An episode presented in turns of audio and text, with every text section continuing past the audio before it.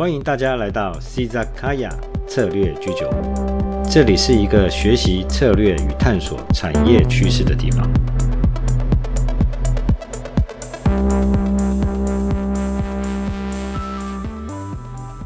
嗨，大家好，我是你们的 Valen 老师。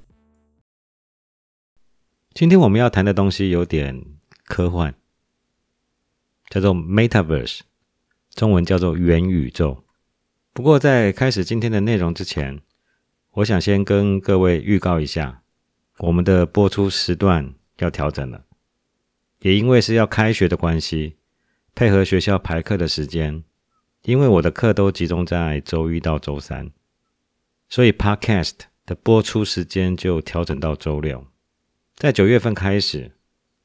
我们的节目就进入到第二季。在第二季的内容就会比较以数位化转型来作为节目的主轴。这也是在后疫情时代一项重要的企业变革的议题。好，废话不多说，我们就来开始今天的话题：Metaverse。不知道大家有没有看过这些电影，《一级玩家》《骇客任务》或者是《阿凡达》？这几部电影的科幻元素与我们今天要谈的主题 Metaverse 有非常高的相似性。嗯，在这边我还是用英文了，我不要用元元宇宙。有些人翻成元界，就世界的界，一元两元的元，元界或者元宇宙。有的也有人翻译成元空间，但是我觉得还是用英文好了。要不然中文的名字太多了，其实也搞不太清楚，因为这是新的名词。我就先拿一部电影来类比一下，Metaverse 到底是什么样的一个东西，或者是什么样的一个空间哦。就拿大家可能大家比较熟悉的就是《骇客任务》吧。虽然说是二十年前的老电影，但是听说二零二一年今年第四集要出来了，在。骇客任务中，真实的世界已经被电脑机器，可能是一个非常高阶的自主式的人工智慧，被这个高阶的人工智慧所占领统治，而他所创造并且模拟的人类世界被称为 Matrix，中文叫做母体，是人们存在的虚拟世界，在这个世界里面。通过人类与母体之间的连接，使得视觉、听觉、嗅觉、味觉、触觉，甚至是我们的心理层面的意识，都仿佛与我们人类存在的现实世界、真实世界里面是一样的。嗯，也可以说精确的说好了，它就是有一样的感觉，即使身处在虚拟的世界里面。我们就跟现实一样，有一样的感觉。也就是说，人类可以通过某一种连接的机制，使得我们人类可以有真实、有感受的置身于虚拟世界之中。这个连接的机制，基本上就是连接虚拟世界跟我们的大脑，使得一切就像是一种所谓的真实。其实也有很多知名的物理学者，像是牛津大学的霍金，还有哲学家尼克·博斯特洛姆，也都曾经假设，我们人类所处的世界，可能就类似像骇客任务中母体的虚拟世界一样。甚至尼克断言，因为科技与文明不断的交融与进步，我们存在的现在，所谓现实的世界。有三种可能性，而且其中一项是必然是正确的。第一，所有的文明在科技成熟之前都灭亡了；第二，所有科技成熟的文明都对制造模拟的程序没有兴趣；第三，人类的文明正生活在一个电脑的模拟程序之中。当然，这是一种学术的讨论。哲学家所探究的哲学思想，我们也许并不是很了解，至少我们不是那么了解这三个命题是如何产生的。但是，包括霍金以及一些科技的名人，像伊隆·马斯克，都依据费米悖论推论。当我们在宇宙一直无法发现有其他的高智慧文明，或者是其他的生命存在的时候，我们不得不思考，我们人类本身的存在，可能就是另外一个高等智慧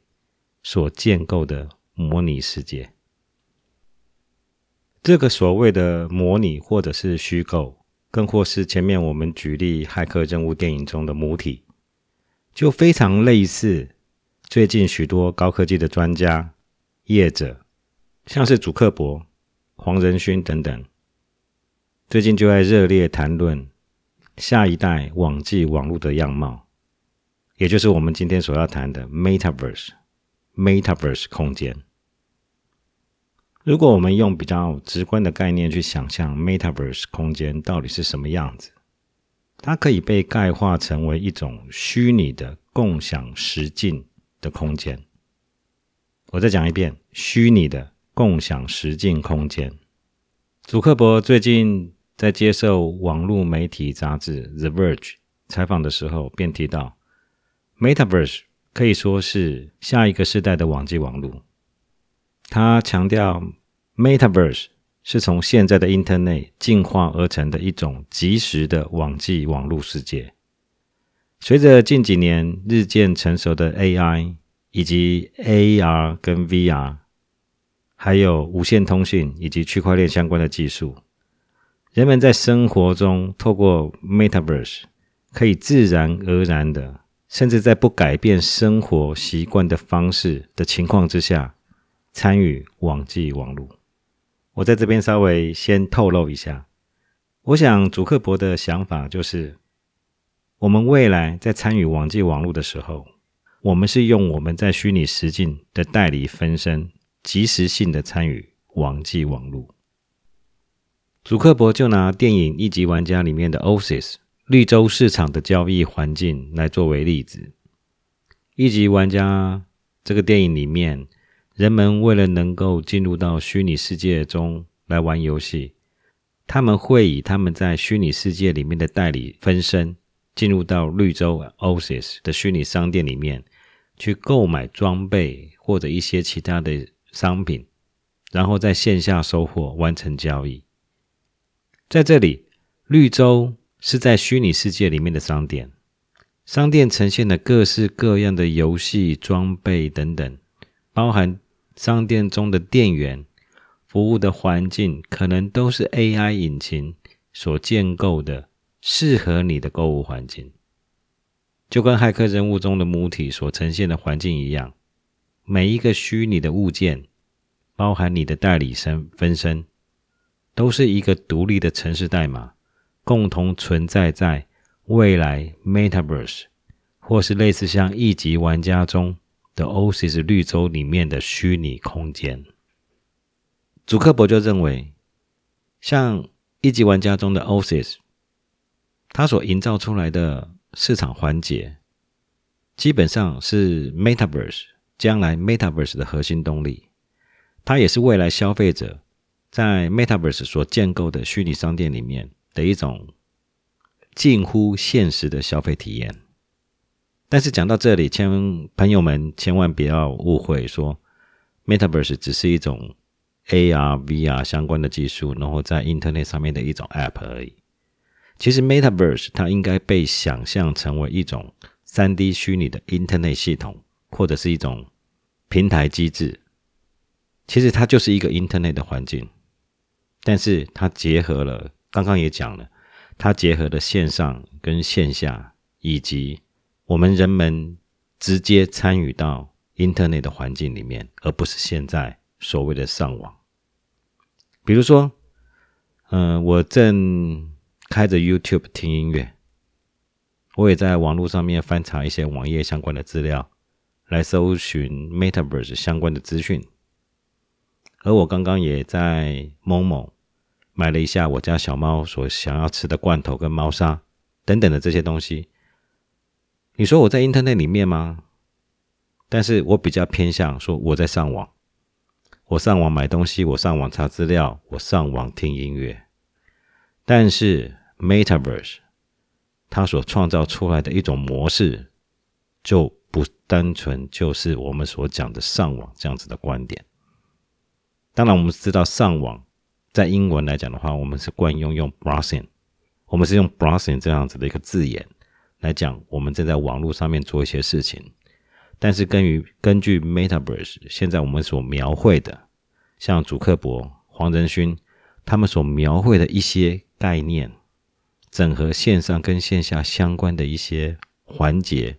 人们必须把自己放在 Internet 里面。我们来看看前一阵子三级警戒的时候，COVID-19 三级警戒的时候，有很多事情我们都真的就只能透过网络来来完成。比如说像演唱会好了，体育赛事，或者是上课这些东西，通常都只能通过平面二 D 的方式，在网页或者 App 中体验。但我们假设我们就来看体育赛事或者是演唱会好了，但是透过这样子的一个二 D 的方式，来去在家里一个人非常孤单的，然后就好像我们正在参与演唱会。我们体验的一些感受，跟其实跟现场体验就是不太一样，甚至感觉好像有点孤单。刚才有讲上课，然后前阵子上课，远距上课是非常的流行。但是我们透过现在的上课模式，现在的 APP 像是 Google Meet、Microsoft Team，或者是其他的软件，它也许可以把老师、同学远距离的。集中在一个荧幕框框里面来共同学习，但是我们真的像是在教室里面这样子的互动吗？这样子的上课的模式吗？其实说穿了，我们只是在二 D 的环境中想象我们在现场的感觉。当然也没有办法了，因为现在的科技也就只能做到这个样子。然而，在未来 Metaverse 的环境中，VR 或者 AR 相关的技术可以让人们真实的置身在 Internet 的环境里面，让人们可以有更自然在场的感觉，模拟人类在现实中的行为。我们就用刚刚远距演唱会或者是远距上课的例子来来解释，可能在 Metaverse 里面的一些一些画面。当我们运用 VR 相关的设备，嗯，当然现在的 VR。就好像是一个非常大的眼镜戴到头上，有时候看久了可能还会头晕想吐。但是我相信未来的 VR 设备可能就没有这么的不自然。我绝对相信，随着科技的进步，VR 的设备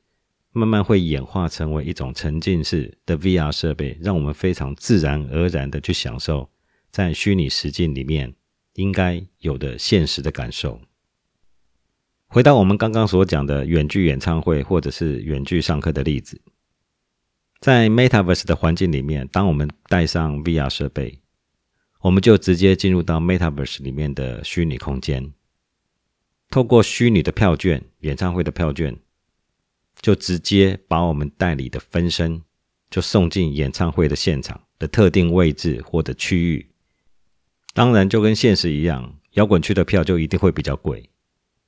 虽然在现实的环境中，我们可能就只是在家里。我说我们正在听演唱会，在 Metaverse 里面听演唱会的时候，虽然在现实的环境中，我们可能就在家里，可能在客厅，可能也在房间，但是在 Metaverse 里面，在那个演唱会里面，我们可能会跟自己的朋友一起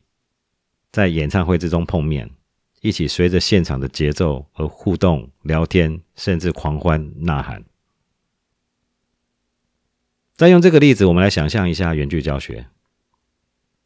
在 Metaverse 里面，我们在上课的时间带上 VR 镜，就直接传递到教室，这样子也没有什么迟到的问题。我们的代理分身在 Metaverse 中，在学校所提供的虚拟教室的场域里面，老师跟学生就会聚在一起上课讨论，非常自然的互动，就好像。我们就在实际的教室里面，用这样粗浅的例子来描绘未来 Metaverse 的景象。未来在 Metaverse 的网络环境里面，人们就不只是上网而已，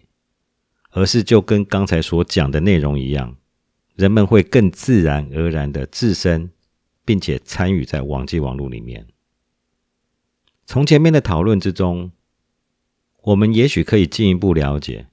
，Metaverse 的网际网络环境是一个跨越实体与虚拟世界的环境。它必然有一些基本的特性，比如说，无论是个人或者是企业，或者是其他的组织形式，在 Metaverse 里面，它一定有它的代理端点。就好像个人有代理的身份、代理的分身，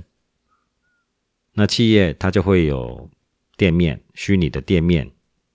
陈列商品，而每一个商品也都有其代码，反映到现实世界里面的商品，然后人们可以在 Metaverse 里面，在它的虚拟商店里面去做虚拟的试用。另外，像是政府，我们刚才讲其他的组织，像是政府。政府各类的服务台也都可能有其代码来建构相关的服务流程来服务民众，这样子不就不用排队了吗？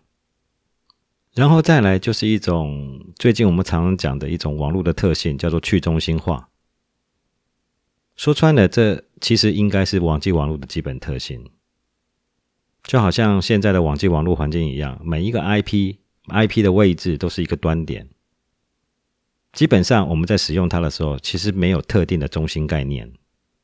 同样的，在 Metaverse 里面，Metaverse 里面的三 D 甚至是四 D 或者是更高维度的虚拟世界里面，每一个互动的双方其实都是一个端点，他们的互动不需要中心化的环节来支持。也就是说，端点间的互动基本上不需要一个所谓的。中心化的环节来去促成这样子的端点的互动，基本上端点本身就可以进行互动。如果说我们有更多的人，比如说刚才讲的，在教室里面去进行虚拟环境的上课、远距的上课，这么多的人，包含老师、包含学生在里面进行互动，他在中间其实是没有一个任何的中心化的思维来去控制这样子互动的环节。这就是所谓去中心化的基本特质。在这边的端点，就使用者的观点，就好像我们刚刚所描述的个人的代理分身，所代理分身之间的互动，其实就是把两个或者是一群人在不同的空间里面，甚至是在不同的时空里面，透过 Metaverse 的虚拟世界，来完成他们在现实之间可能没有办法因为距离的关系而没有办法。面对面的互动，但是我们在虚拟世界，我们可以构成这样子一个面对面互动的一个场景。所以端点间的关系，除了人跟人之间、代理分身跟代理分身之间的互动关系之外，它也可能是个人跟商店，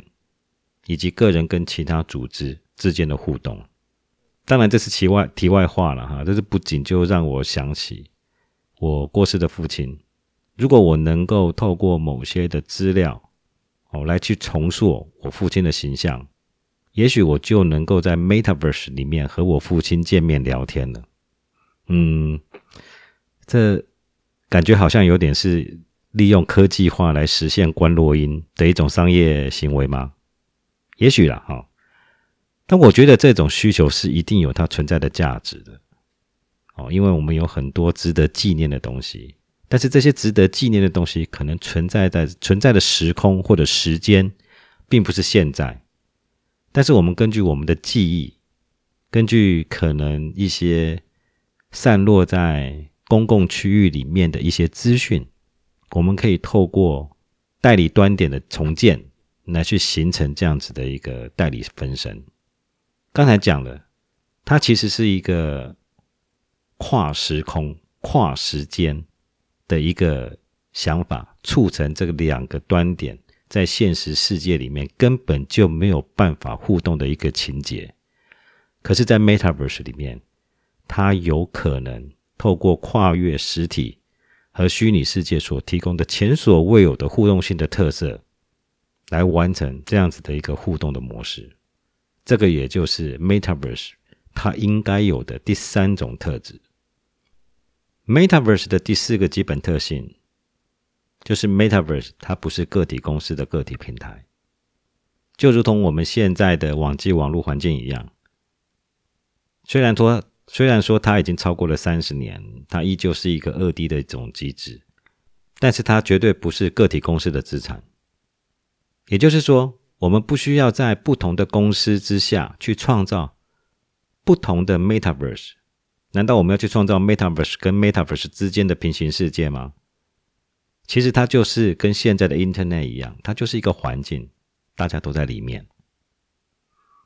那讲了这么多，朋友们，你也许现在不知道是否可以想象 Metaverse 的网际网络的世界。我光是想到这样，我光是想到这样子的一个网际网络世界，我就可以跟我在国外求学以及生活的家人。在一个我们所共同创造的 Metaverse 中的虚拟家庭中相聚、聊天，甚至品尝虚拟咖啡，能够看到这样子的画面的话，我应该就会大叫厉害了！我的 Metaverse。有些女性朋友可能就会想到，逛街买衣服可能就方便多了，在 Metaverse 里面，你也不会走到脚肿起来，试穿也不用穿穿脱脱。化妆也不会老是千篇一律同一种样子。当然了，我不是女生，我没有那么懂，我只是想象的。最后，我们就来看看，在现实的科技之中，或者是一些环境的安排里面，Metaverse 应该要怎么样才能能够实现？除了一开始我们所讲的有关于 AR、VR、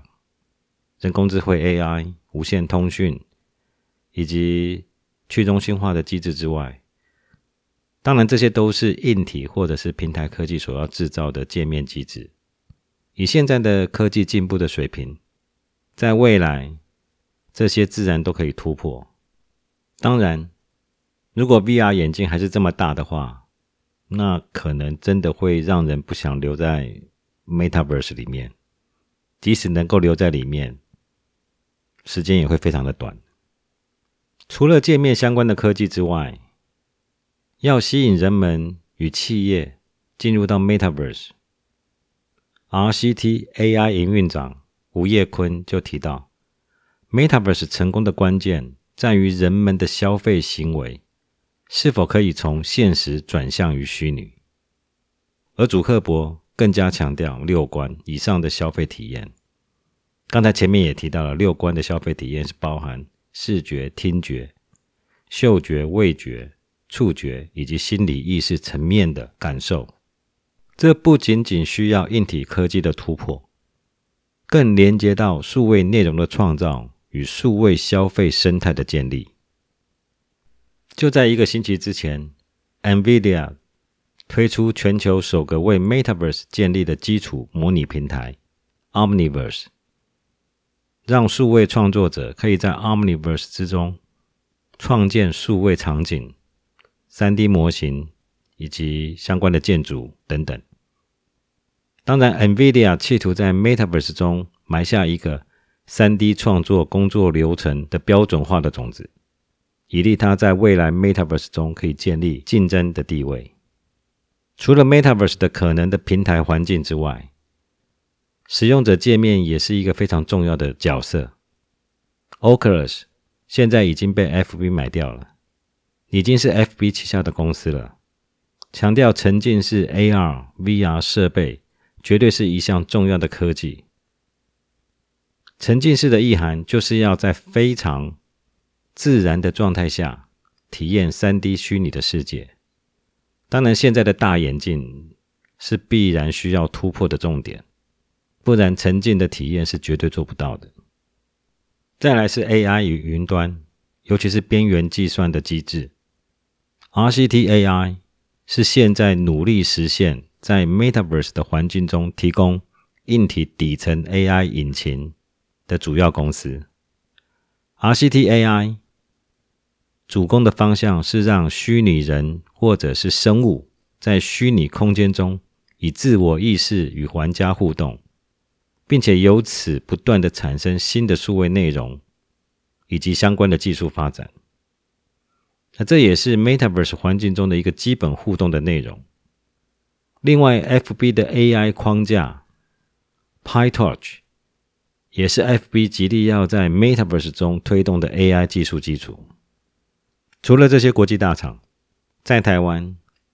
，HTC 对于 Metaverse 也展现了它的野心。在今年六月十号，所谓融合智界 HTC Vive V I V E Five 新品体验暨开发者客户大会在北京召开。Five Focus 三以及 Five Pro Two PC Two VR 相关的产品的首次落地，展现了 HTC 进军 Metaverse，专注在打造交易平台、提供场景与虚拟分身制作的工具的野心。我也相信台湾人才的软实力，对于结合创意与数位内容的实现，也是未来。台湾在 Metaverse 发展上面重要的一个竞争基础。今天要讲的内容已经进入到尾声了。